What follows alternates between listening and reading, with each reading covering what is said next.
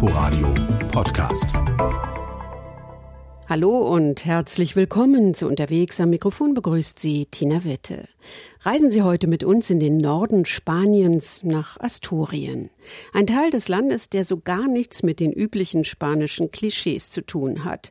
Es ist nicht heiß, es gibt keinen maurischen Einfluss, keinen Flamenco, keine Sangria, keine Paella. Dafür Berge, grüne Wiesen mit Kühen, ganz wichtig Apfelwein und ein keltisches romanisches Erbe.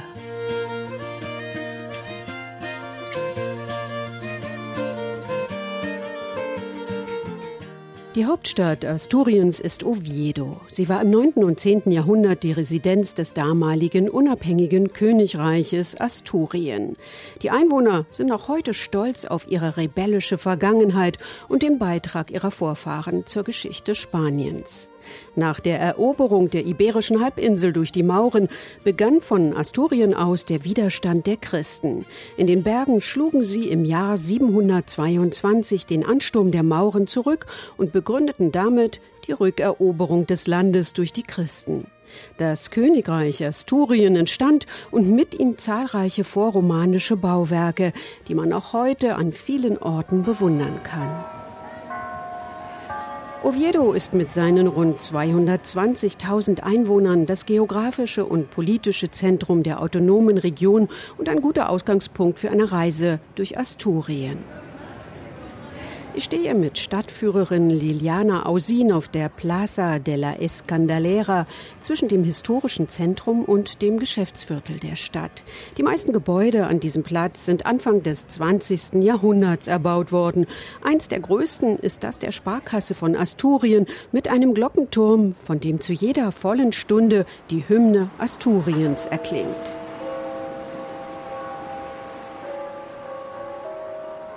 Die Errichtung der imposanten Häuser gefiel nicht allen Bewohnern und brachte ihnen sogar einen eigenen Namen ein, erzählt Liliana. Los habitantes de Oviedo se llaman popularmente Carballones. Carballon die Einwohner Oviedos werden im Volksmund auch Carballones genannt. Carballon bedeutet auf Asturisch die Eiche. Früher gab es eine sehr alte und große Eiche gleich hier an der damaligen Hauptstraße Oviedos. Sie war ein Treffpunkt für alle. Aber leider wurde dieser Baum 1869 abgeholzt. Der damalige Bürgermeister sagte, er sei morsch und müsse weg. Aber das stimmte nicht. Die Eiche störte bei der Durchsetzung einer Stadterweiterung. Die Einwohner waren darüber sehr traurig und wütend. Sie trafen sich vor dem Rathaus und protestierten. Und seitdem nennen sie sich in Erinnerung an den Baum Carballones. Wir verlassen den Platz Richtung Altstadt vorbei an einem gusseisernen Woody Allen, der hier seinen Film Christina Vicky Barcelona drehte. Oviedo ist reich an Skulpturen, über 100 sollen es sein. Den Mittelpunkt der Altstadt bildet die spätgotische Kathedrale San Salvador, erbaut zwischen dem 14. und 16. Jahrhundert. Den Vorplatz säumen Stadtpaläste aus verschiedenen Epochen. Die Kathedrale selbst besitzt nur einen einzigen, aber sehr imposanten 82 Meter hohen Turm. Als der fertiggestellt war, gab es für einen zweiten einfach kein Geld mehr.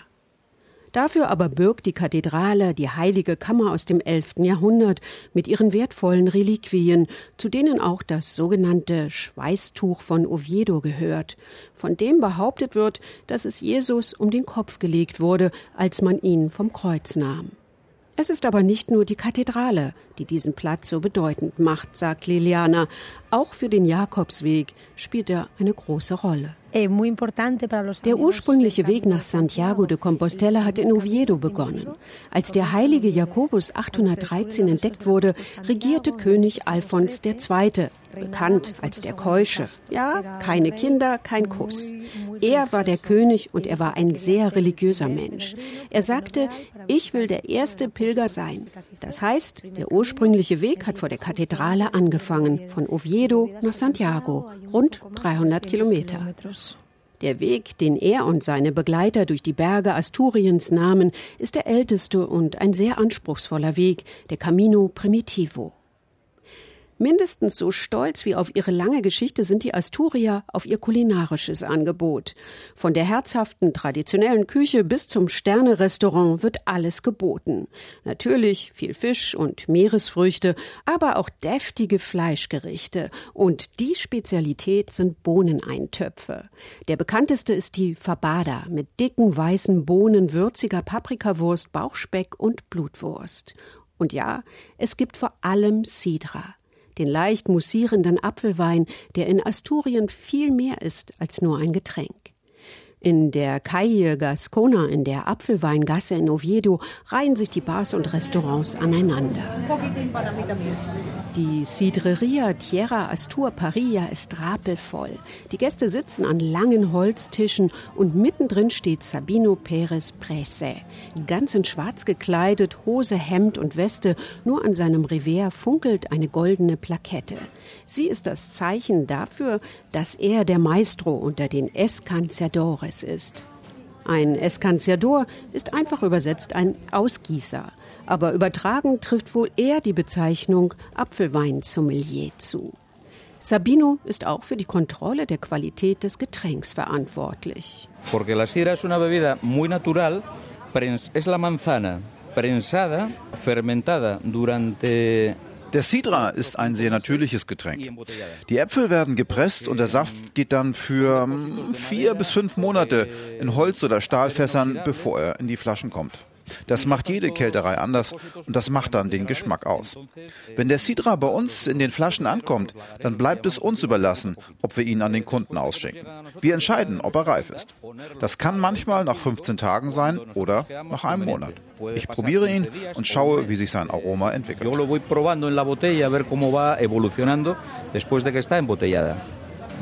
Wurde der Sidra für gut befunden, wird das Einschenken regelrecht zelebriert. Der Escanciador entkorkt die grüne Flasche und dann läuft alles nach einem festen Ritual ab. Der Arm mit der Flasche in der Hand muss komplett über dem Kopf gestreckt sein.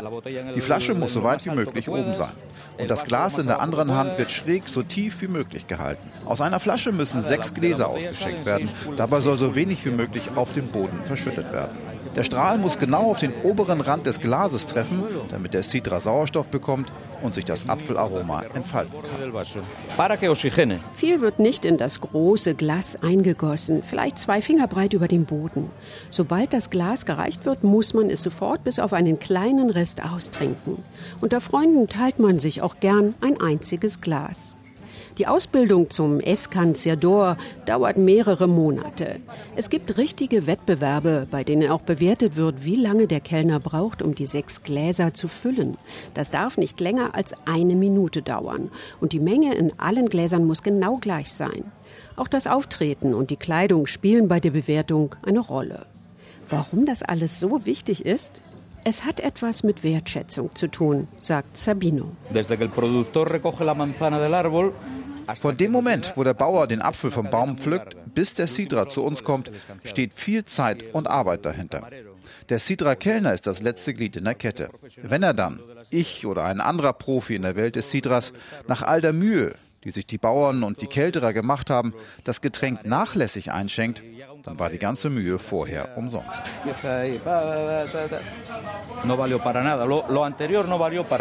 Da macht es gleich noch mehr Spaß, den Escanciadores beim Einschenken zuzuschauen. Wenn man durch Asturien fährt, sieht man die Apfelbäume überall. Überhaupt ist die Landschaft sehr abwechslungsreich. Auf der einen Seite türmen sich die Picos de Europa bis zu 2600 Meter hoch. Davor dichte Wälder, grüne Wiesen mit Kühen und eine zerklüftete Küste mit versteckten Buchten und Fischerdörfern. Teile des Jakobsweges führen durch Asturien, ansonsten ist das touristische Angebot stark auf Natur- und Aktivurlaub ausgerichtet. Hochgebirgstouren in den Picos und natürlich Wassersport. Allerdings muss man sich darauf einlassen, dass es im Gebirge sehr unwirtlich sein kann. Es regnet viel in Asturien und Wassersportler müssen sich im oft wilden kantabrischen Meer behaupten. Wenn Naturliebhaber das in Kauf nehmen, dann sind sie in Asturien genau richtig. Es ist ein raues Land in Grün und Blau mit umwerfend schöner Landschaft und atemberaubender Küste. Llanes im östlichen Asturien ist so ein typisches Küstenstädtchen. Zwischen den üblichen asturischen Steinhäusern stehen große Prachtbauten mit blauen, roten oder gelben Fassaden. Erbaut wurden sie von den sogenannten Indianos. Das sind nordspanische Auswanderer, die vor der Armut Ende des 19. und Anfang des 20. Jahrhunderts in lateinamerikanische Länder flüchteten und später wohlhabend zurückkehrten. In ihren Heimatdörfern errichteten sie Herrenhäuser mit großzügigen Gärten. Stilistisch wurde dabei auf das zurückgegriffen, was gefiel. Elemente aus der Renaissance, dem Klassizismus, dem Jugend- oder Kolonialstil. Mitunter vereint in einem einzigen Haus. Die Indianos wollten den Daheimgebliebenen zeigen, dass etwas aus ihnen geworden ist. Diese Residenzen waren meist nur im Sommer bewohnt. Den Rest des Jahres verbrachten die Heimkehrer eher in Madrid.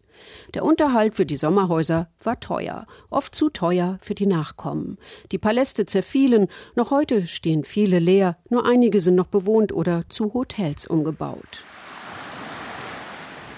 Die Nordküste Spaniens kann im Sommer eine gute Alternative zu den vollen Stränden in anderen Teilen des Landes sein, auch wenn man nicht immer mit Badewetter rechnen kann. Alternativen gibt es dann genug. Ein Besuch in den Städten, eine Besichtigungstour durch eine der Sidra-Fabriken oder ein Ausflug ins Valle de Dios, etwa 40 Kilometer nordöstlich von Oviedo. Dort befindet sich nicht nur die kleine und sehr schöne vorromanische Kirche San Salvador aus dem 9. Jahrhundert, sondern auch das Kloster Valde Dios. Es wurde im Jahr 1200 errichtet, durchlebte eine wechselvolle Geschichte mit Brand und Überschwemmungen. Es war mal bewohnt, war eine Schule, eine Klinik oder Zisterzienserkloster und stand dann wieder leer. Seit 2016 leben dort wieder zwölf Nonnen, eine Gemeinschaft der Karmelitinnen. Eine von ihnen ist Pilar, Mitte 60, und sie ist sehr gern hierher gezogen. Wir brauchten ein Haus und der Bischof hat uns das hier angeboten. Wir verdienen mit unserer Arbeit zwar genug Geld zum Leben, aber so viel, um ein Haus zu kaufen? Nein, wir sind arm. Und dieses Haus haben sie uns überlassen. Das hat uns neue Möglichkeiten eröffnet. Jetzt wollen wir etwas weiter wachsen und dort, wo sie uns ein Haus überlassen, können wir etwas Neues gründen. Für den Moment sind wir hier und erledigen hier unsere täglichen Aufgaben.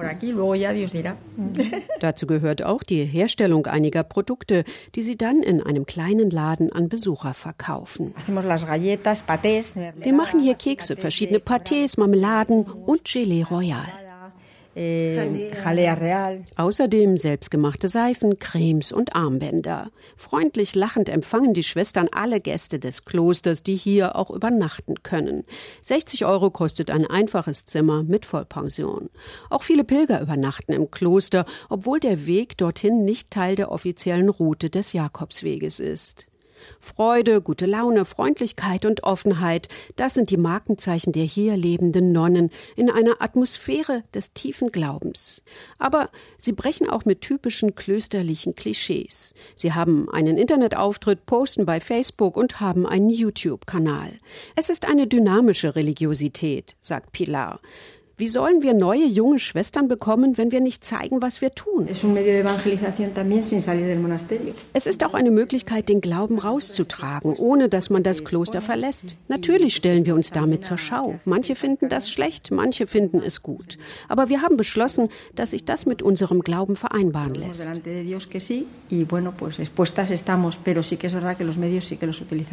Und die 20-jährige Esperanza fügt hinzu, wenn dich Jesus ruft mit dem Herz, das er hat, und er sieht, dass du bereit bist, dann ändert das dein Leben. Tatsächlich gibt es Schwestern, die bekehrt wurden.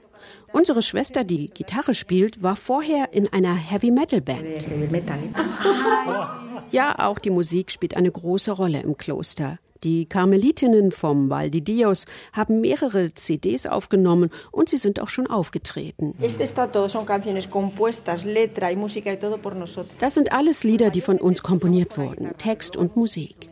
Die meisten von uns spielen Gitarre, aber eine spielt auch Querflöte. Eine Geige, ein Akkordeon haben wir und eine Posaune. Ja, sogar eine Posaune. Und weil die Arbeit für heute getan ist und einige der Schwestern ein wenig Zeit haben, gibt es sogar noch ein kleines Konzert.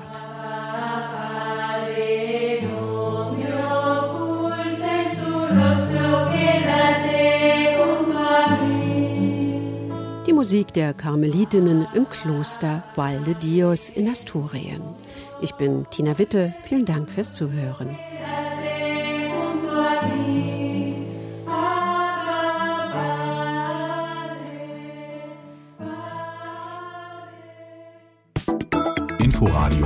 Podcast.